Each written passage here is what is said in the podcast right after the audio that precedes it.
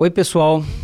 O FIPcast é um podcast que se propõe a desvendar de maneira leve e descomplicada assuntos ligados ao desenvolvimento socioeconômico e ambiental.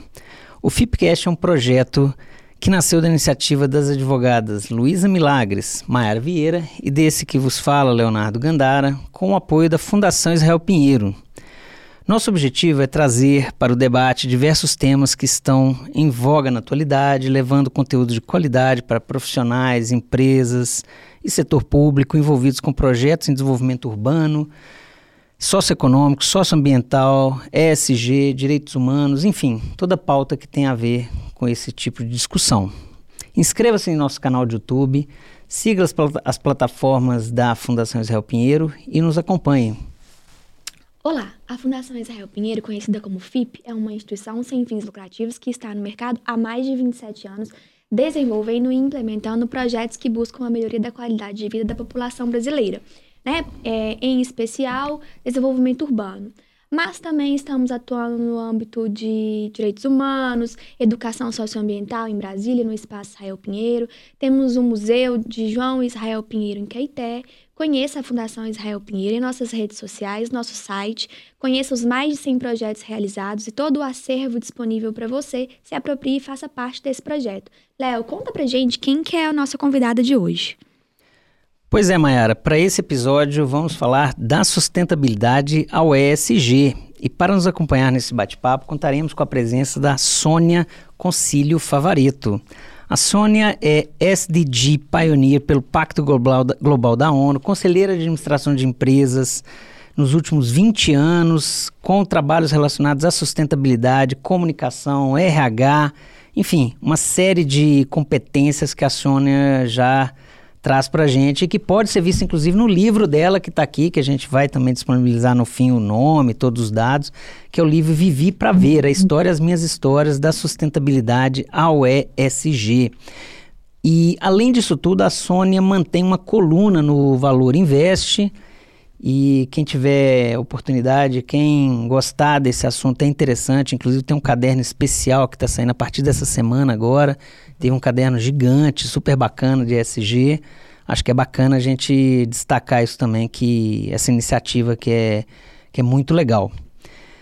Sônia, primeiro, é, vamos começar assim, obrigado pela sua disponibilidade, por estar conosco no FIPCast, prestigiando essa nossa iniciativa. E assim, eu acho que é legal a gente começar falando da sua história de vida, né? É, como é que foi a sua formação? É, como é que você foi por esse caminho da sustentabilidade? Como é que você chegou nesse caminho que hoje a gente chama de ESG? Enfim, conta pra gente como é que foi formada a Sônia Favareto.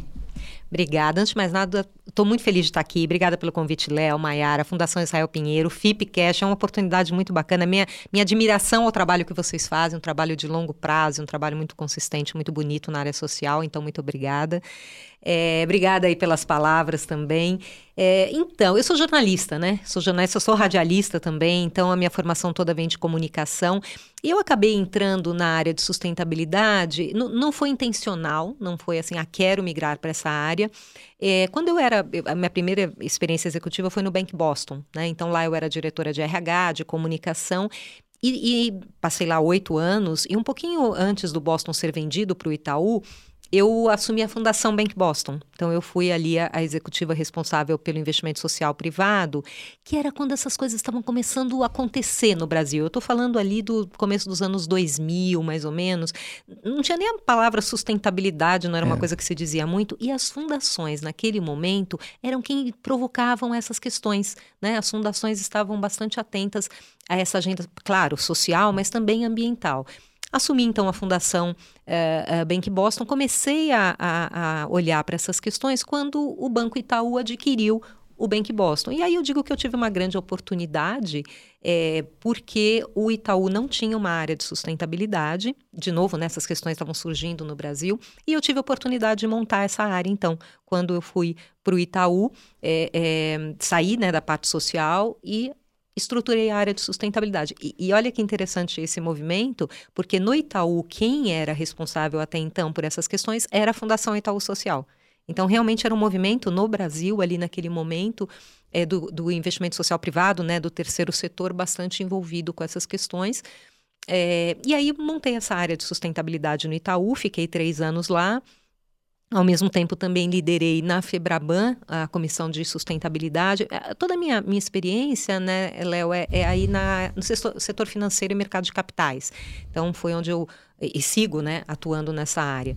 Aí fico ali no Itaú por três anos, três anos incríveis, né? Onde a gente fez muito aí, uh, estruturando, começando a trabalhar essas questões de crédito socioambiental no crédito, né? Foi, foi um momento onde essas, essas questões estavam acontecendo, né? No, no, nas, nas empresas. E depois do meu último ciclo executivo, né, encerrei esse ciclo no começo de 2020, eu fiquei por 10 anos na B3, na Bolsa Brasileira, onde também fui para montar a área né, de sustentabilidade ali na Bolsa. Já tinha, uh, claro, já existia o índice de sustentabilidade empresarial, mas não havia uma área estruturada.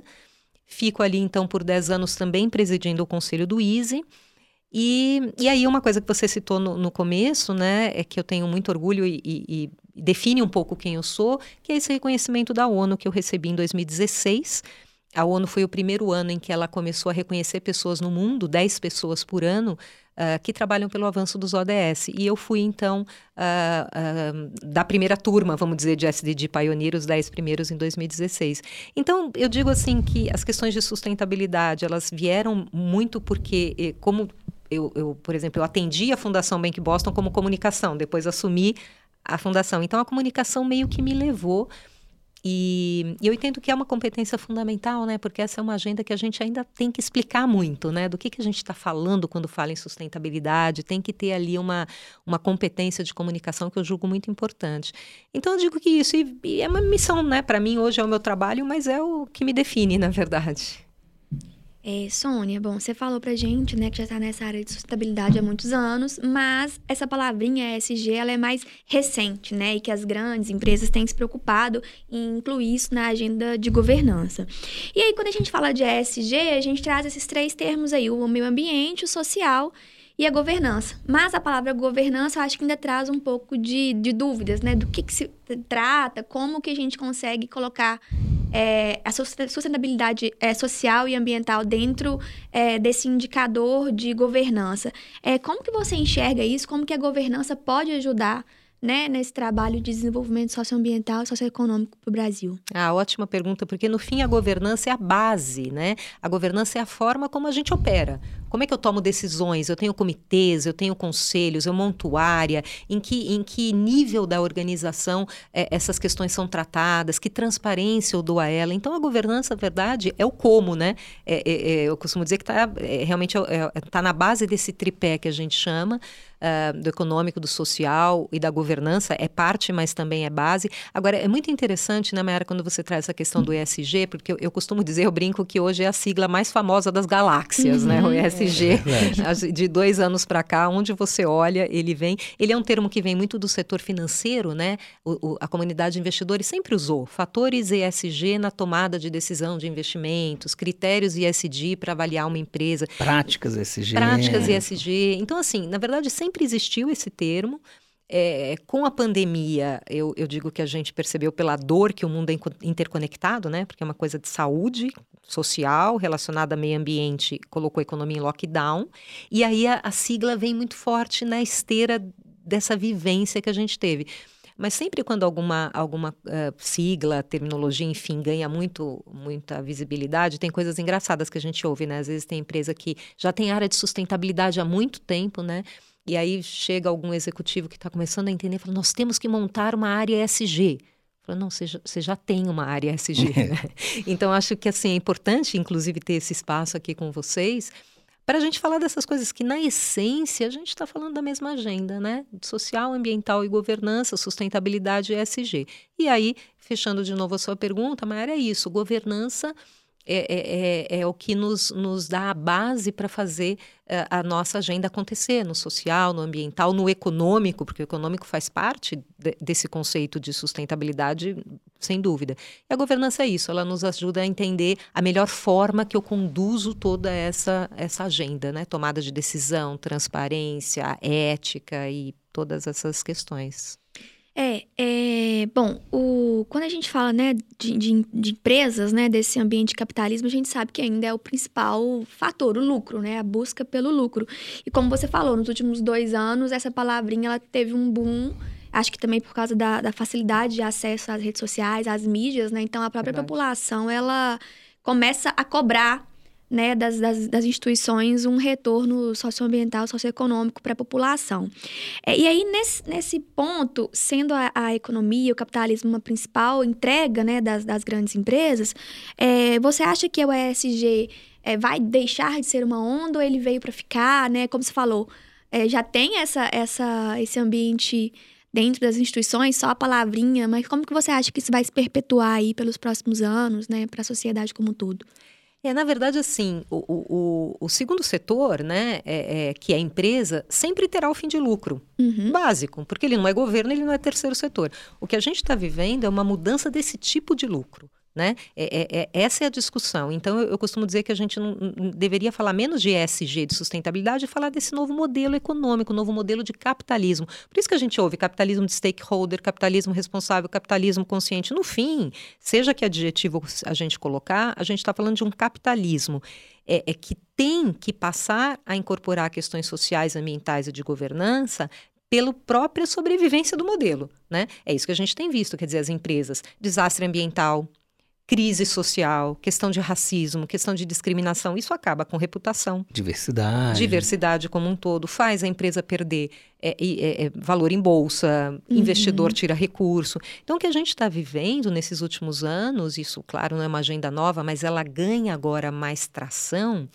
Por quê? Porque risco se materializa, como a gente falou, uma crise ambiental, um desastre ambiental que faz a empresa perder dinheiro em bolsa. Pô, pera lá, preciso começar a olhar para essas questões, senão o meu uhum. negócio vai ser afetado.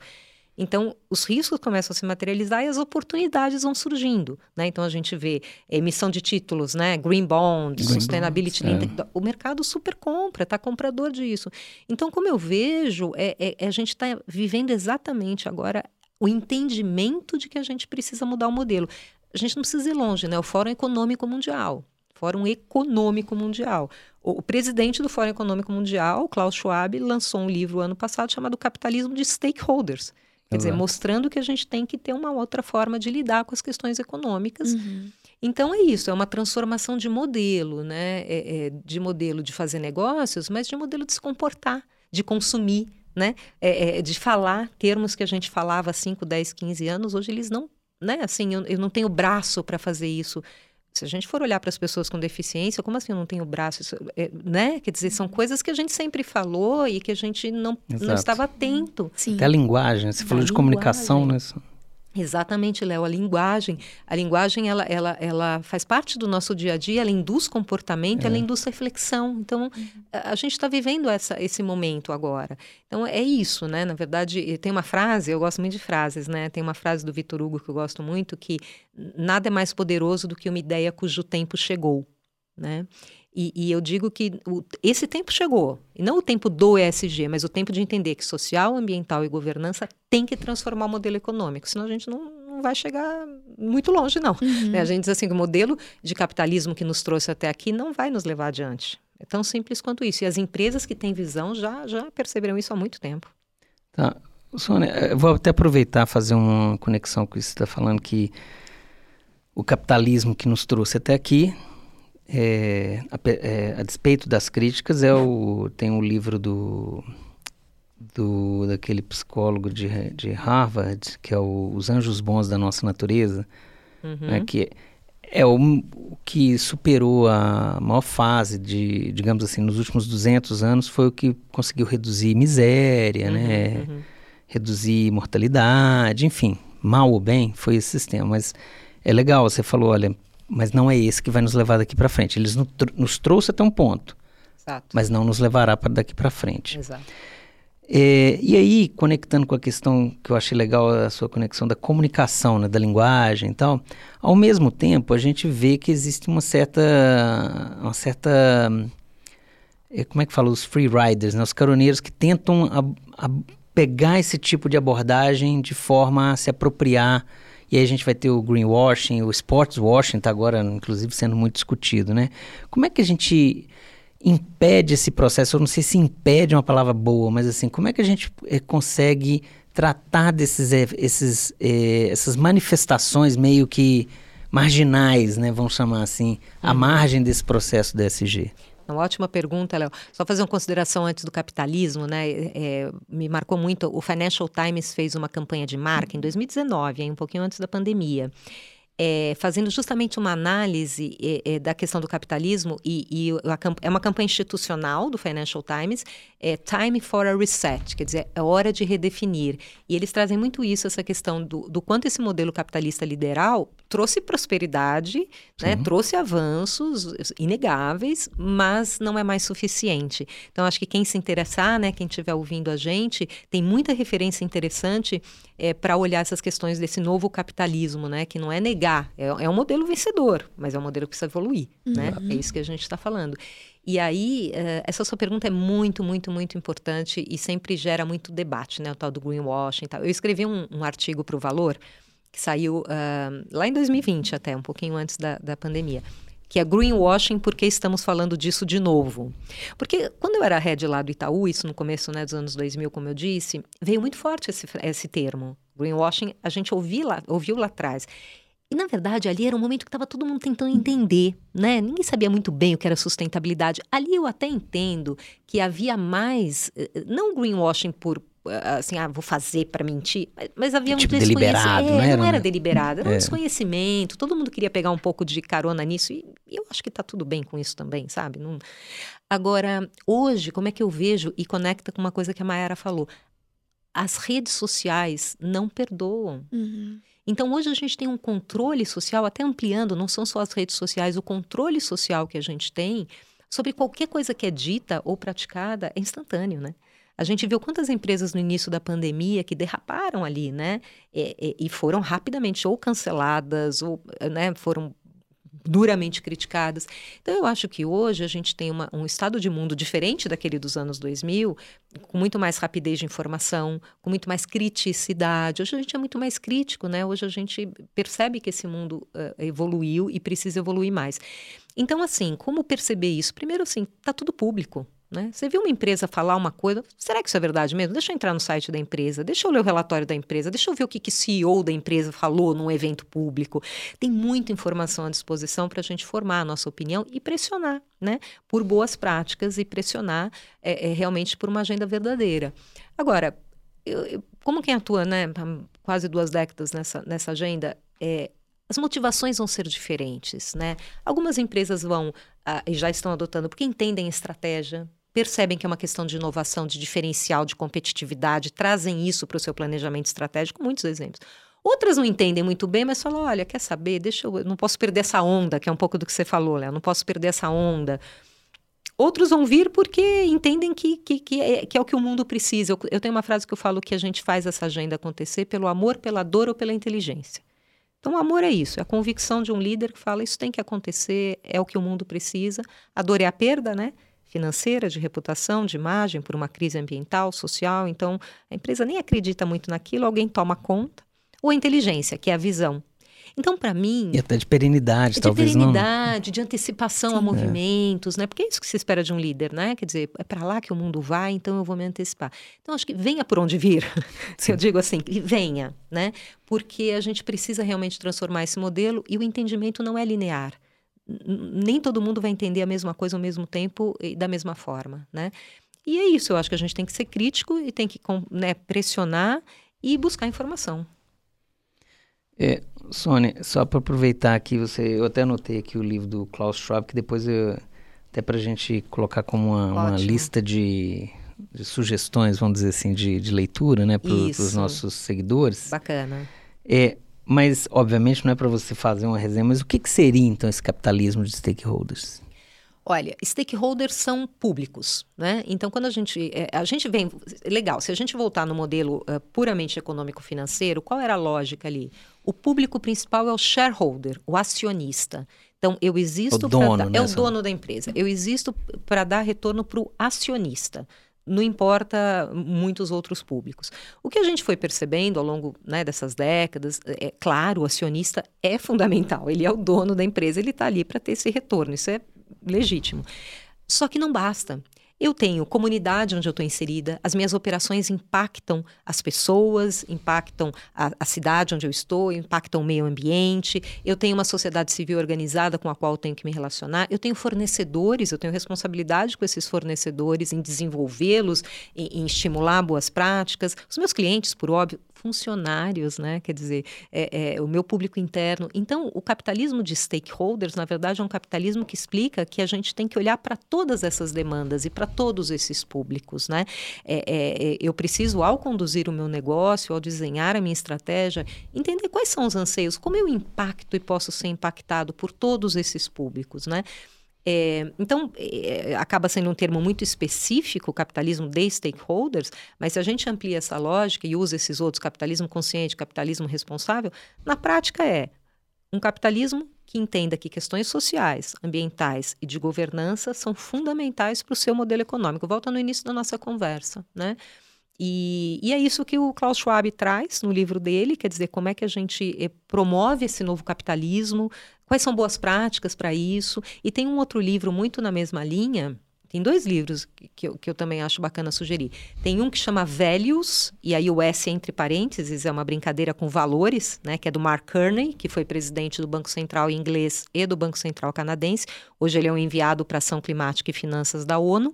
Ele lançou esse livro é, na mesma época do Klaus Schwab, a gente está falando de 2021, ano passado, propondo uma sociedade que olhe para outros valores além do econômico financeiro, que promova prosperidade, sim, mas também que promova justiça, que promova respeito ao meio ambiente. Então, esse outro livro vai na mesma linha. É, e um terceiro livro uh, que, eu, que eu também sempre indico é do John Elkington. John Elkington, ele é chamado pai da sustentabilidade. Foi ele que criou o termo triple bottom line, que é justamente juntar Isso. social, ambiental e econômico. E ele eh, publicou o seu livro chamado Cisnes Verdes, Green Swans, em de... contraposição aos cisnes negros, né? É, é, puxa a lógica dos cisnes é, é, negros, né? Que, que são aqueles Legal. eventos inesperados que causam muito, né, muito questões financeiras graves. Os, os cisnes verdes são exatamente eventos que podem causar um impacto financeiro muito grande causado por mudança climática. Então, Nossa, cisnes verdes foi um, um termo proposto não pelo nessa linha, ele foi proposto num relatório do BIS. O BIS é o Banco Central dos Bancos Centrais. Isso. Então, é um relatório internacional que ele propôs isso. Agora, é, e, e no, no, Cisnes Verdes do, do John Elkington, ele traz aí uma proposta mesmo de um modelo que promova, não, um modelo de sociedade que promova os olhares para todos esses públicos e para todas essas demandas, né? Então, então tem muita literatura bacana, sabe, Maiara e Léo, assim, para a gente poder se aprofundar nessas questões. É, Sônia, você trabalha também com investimento social privado. E aí a gente fala, né, dessa, do terceiro setor e da importância dele na, entre primeiro e segundo setor aí, que a gente sabe que o terceiro setor ele acaba é, preenchendo as lacunas que inicialmente seria uma obrigação do Estado de cumprir, mas eu particularmente acho que é uma, uma obrigação de toda a sociedade, não só do Estado, mas constitucionalmente falando do Estado. E a gente sabe que o terceiro setor ele vem a, a culturalmente mudando agora nos últimos tempos, que a gente teve lá no início ainda uma maculação muito ruim do terceiro setor, né? Com exceção, obviamente, da, das instituições sérias. É, mas ele atua muito na preocupação com a qualidade de vida socioambiental e socioeconômica, né? E, e aí, como você acha que ele pode atuar nessa redução de problemas é, nesses dois ambientes? Olha, é tão bacana quando a gente olha, né, de novo, a, evolução né, é, das questões, porque é, o investimento social privado, as fundações, os institutos, hoje elas têm um papel muito mais amplo, né? Claro, é social, esse é o fim público delas, é para isso que elas existem, mas toda essa discussão do ESG também trouxe para o setor, na minha visão, né, para o terceiro setor, esse entendimento que a gente tem que casar essas agendas, né? Não existe um impacto social sem um impacto ambiental e vice-versa. Quando a gente fala impacto das mudanças climáticas, isso é impacto social. Social total, né? As migrações involuntárias que a gente Exato. tem aí, seja por questão climática, seja por conflito, infelizmente, né? Então eu, eu vejo muito, muito uh, dinâmico hoje o terceiro setor brasileiro e mundial, né? Nessa linha de conectar todas essas agendas, sabe? Assim, qual o meu papel aqui como uma instituição que tem um fim público, né? Ao promover essas questões é, é, é, tão, tão definidoras de um modelo econômico também, uhum. né? Então, eu, eu entendo aí que a gente tem uma evolução muito interessante concordo plenamente com você, né? Quer dizer, eu acho que o, que o, que o, uh, o terceiro setor jamais pode assumir um papel público, né? O, o, papel do poder público de políticas públicas, né? De escala é dele. Agora, o, o, que a gente faz muito bem é, é, são as parcerias, né? Uhum. Quer dizer, como é que a uhum. gente junta forças ali, eu com a minha competência aqui é, é, de fundação, como é que eu, que eu interajo com, com agente público, como é que eu trago o setor privado para fazer essas parcerias. Eu acho que a gente vive um, um, um, momento muito desafiador, né? Quer dizer, eu acho que talvez todos os momentos sejam desafiadores, né? Mas a gente tem uma complexidade de coisas acontecendo ao mesmo tempo, né? Aquecimento global, mudança climática, conflitos, né, e, e desigualdades sociais, o que a pandemia fez, né, gente, o que ela exacerbou as desigualdades sociais ali, é, que mostra mais do que nunca que ou a gente faz junto, né, eu brinco assim, ou a gente vai de turma, a gente não chega, né? Eu acho que aí o, o, o, o investimento social privado, o terceiro setor, tem é, é historicamente sempre atuou assim, né? Uhum. É, é, é há 20 anos atuei nisso e, e depois também fui head ali da, da, do Instituto B3, né? Do B3 Social. A gente vê que, que, que, o, que o setor é, do terceiro setor já tem esse, essa expertise de fazer parcerias e muito ensinou ao setor privado isso, Sim. né? E vem se estruturando também, né? Ao longo do tempo. Muito. No começo era uma coisa muito incipiente ainda, né? É. E o terceiro setor vem se profissionalizando, se estruturando, né? É, para apresentar, apresentar um trabalho mais consistente, nessa área. Né? Sem dúvida, eu acho que a gente tem hoje um setor, um terceiro setor muito mais é, é profissional, digamos assim, Sim. né? Questão de gestão, né? A gente tinha lá atrás, era, era uma das falhas, né? Ah, a ONG é muito boa, mas a gestão, não, hoje você tem, né? É, é, questões, e, e eu acho que hoje a gente também tem uma coisa muito interessante que é mensuração de resultado, né? uhum. Isso é muito importante. Quer dizer, qual é o impacto social de fato do projeto que eu desenvolvo, né, dos programas que a gente desenvolve? Hoje a gente tem uhum. várias metodologias para apurar né, é, resultado, impacto social.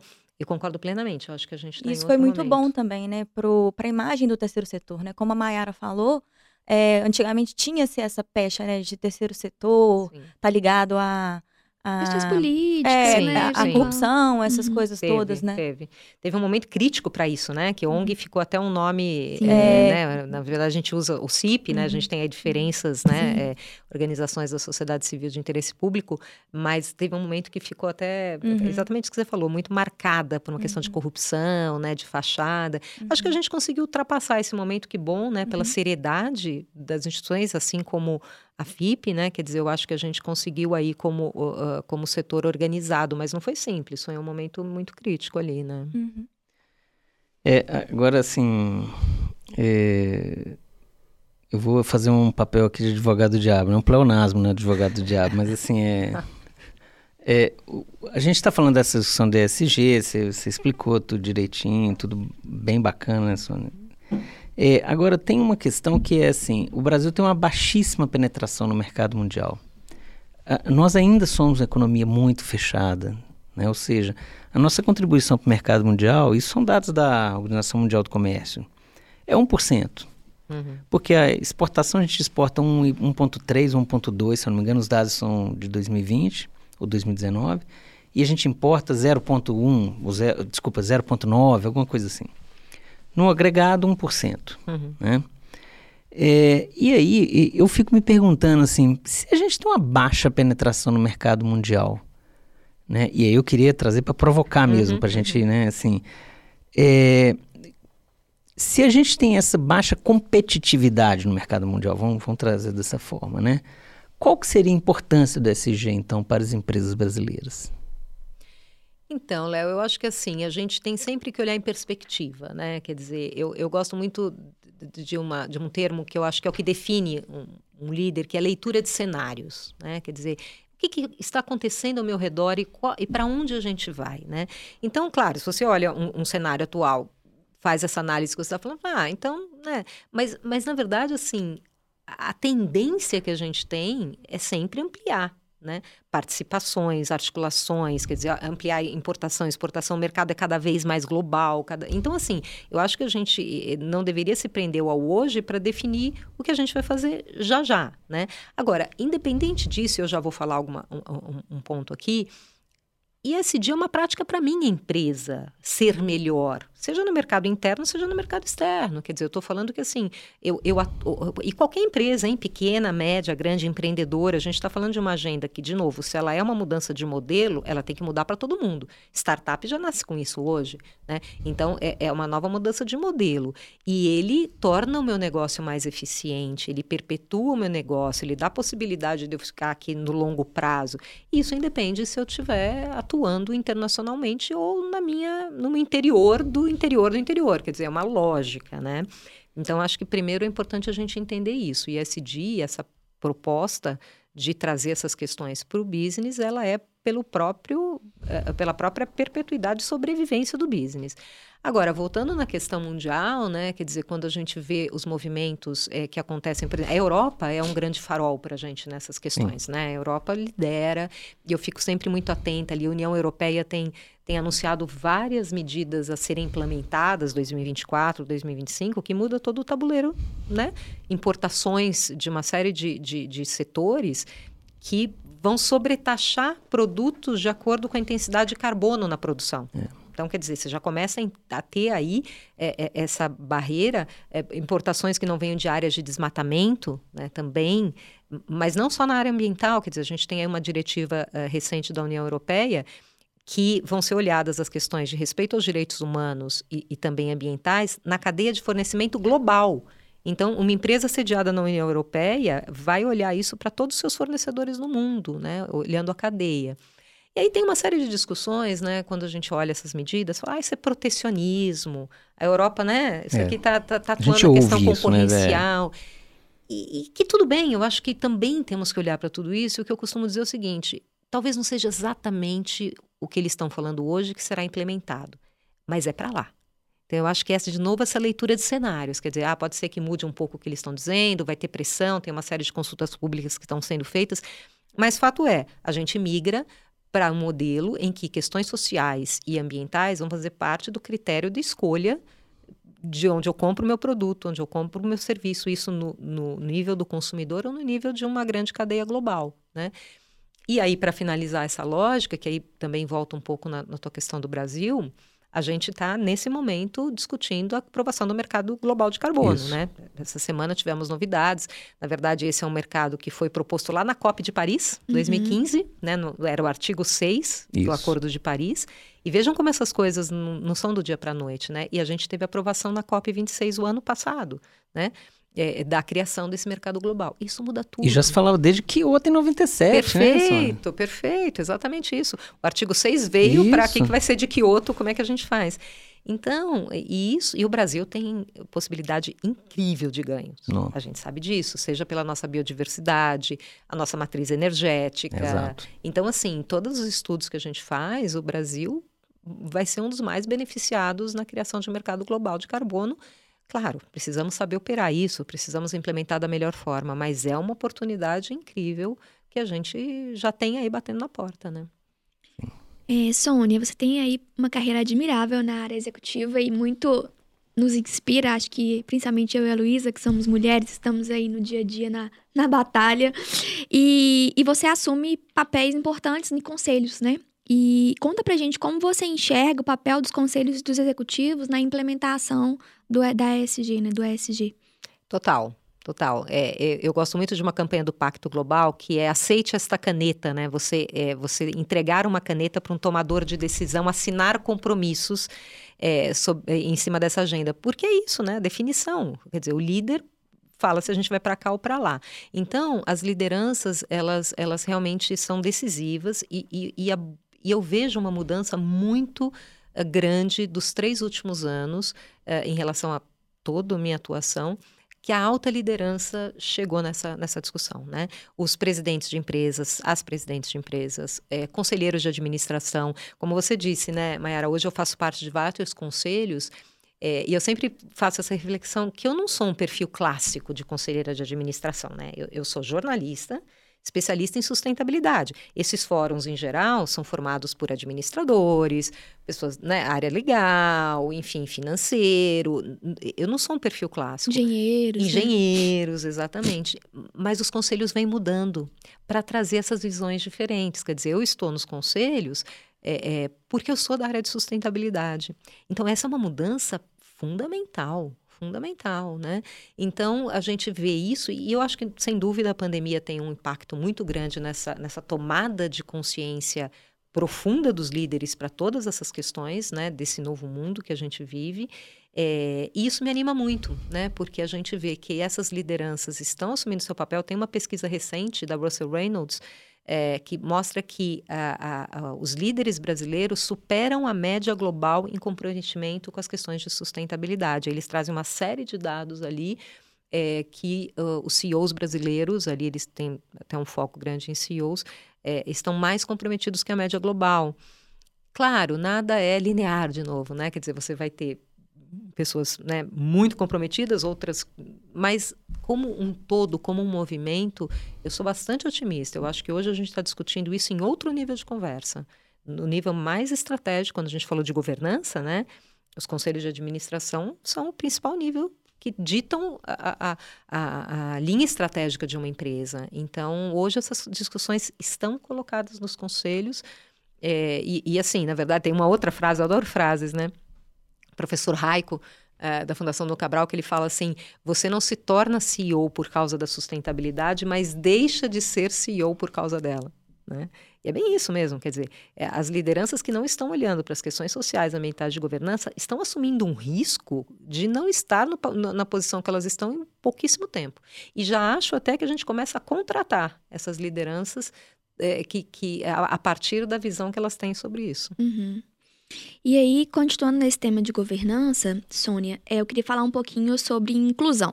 Né? Então, a gente tem muitos debates do papel da mulher é, nessa, nessa área executiva de liderança, e a gente sabe é, o Brasil ainda é um país que tem uma, uma mentalidade patriarcal para algumas questões, a gente vem avançando, mas acho que ainda largo, a largos passos ainda. Gostaria que fosse mais avançado.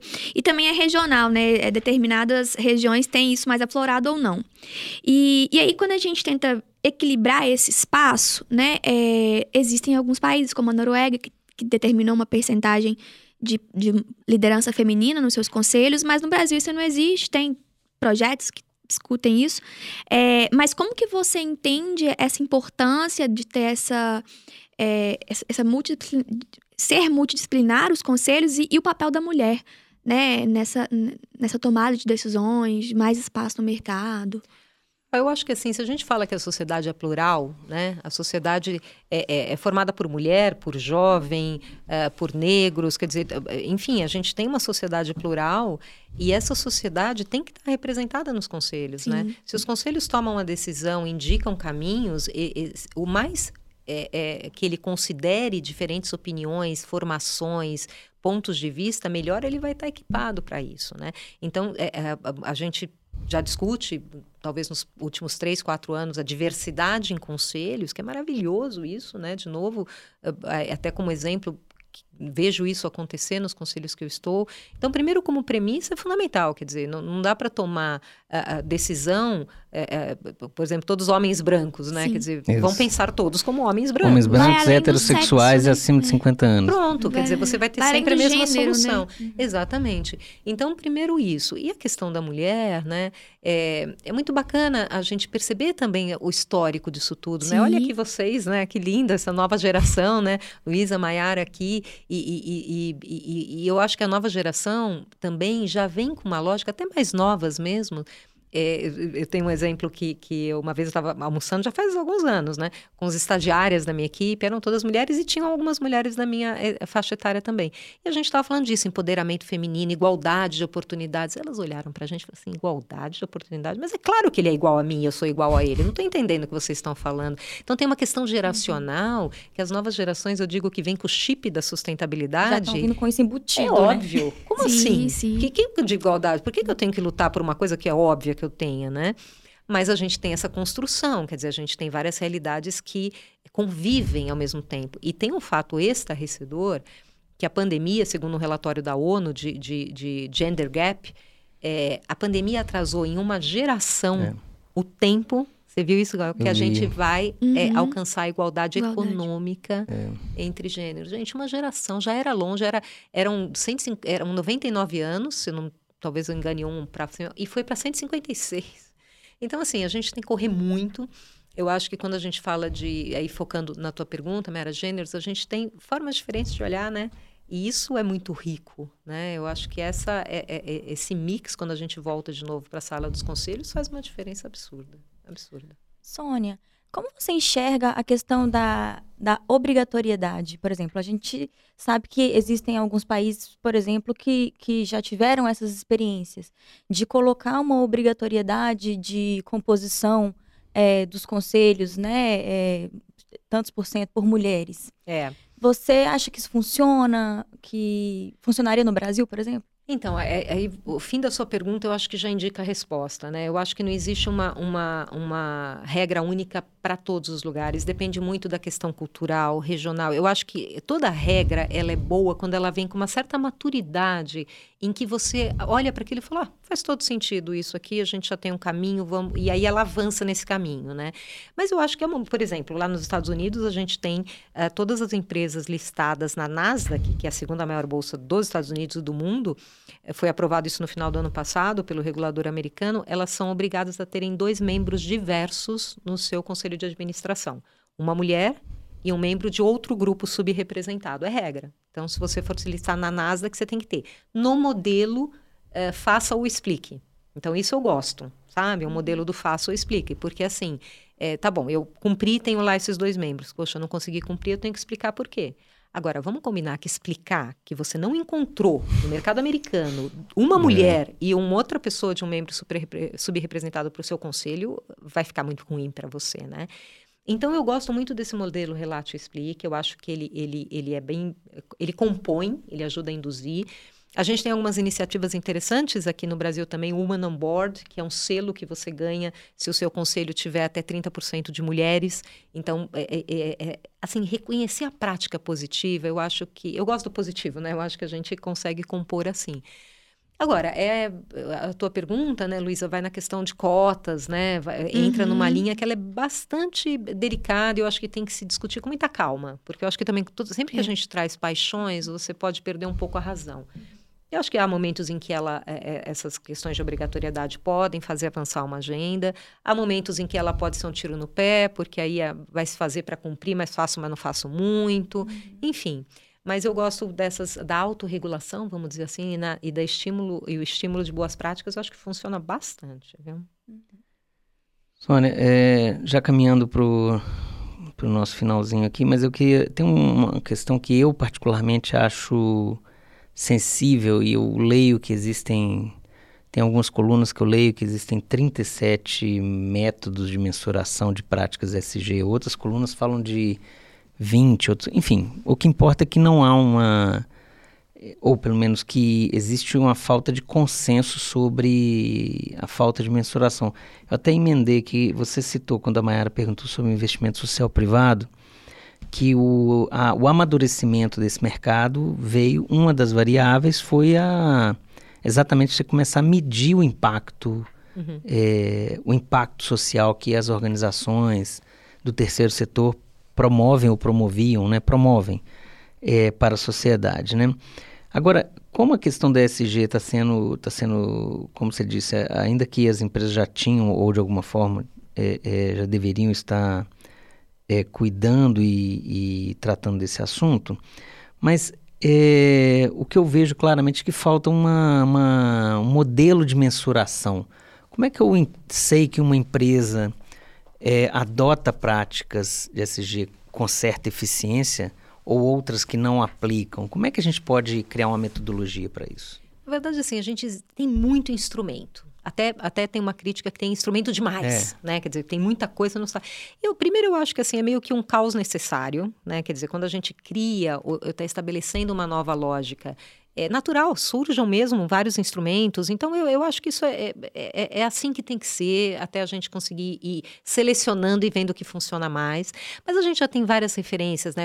Assim, por exemplo, quando a gente fala de índices de sustentabilidade, né? Uma empresa que quer fazer parte de um índice de sustentabilidade, ela se submete à metodologia daquele, né, daquela bolsa, por exemplo, é, ela é avaliada. Então, quando você olha lá a composição do Easy ou do Dow Jones Sustainability Index, você fala, poxa, aqui entendi, esse grupo de empresas foi avaliada segundo a metodologia tal, que é muito crível. Então, índices de sustentabilidade são interessantes a gente tem frameworks internacionais para publicação de informações. Então, primeiro eu acho que essa é uma dica, né? Quer dizer, olhar sempre uma, uma, um instrumento que seja internacional, porque aí você pode comparar né? É, Exato, acho que fala... esse é o pulo do gato. Né? Exatamente. Né? Então, um investidor é, que, da Europa, ele, ele vai olhar um relatório de uma empresa brasileira, no modelo GRI, por exemplo, que é o mais usado, Global Report Initiative, ele vai saber do que, que essa empresa está falando.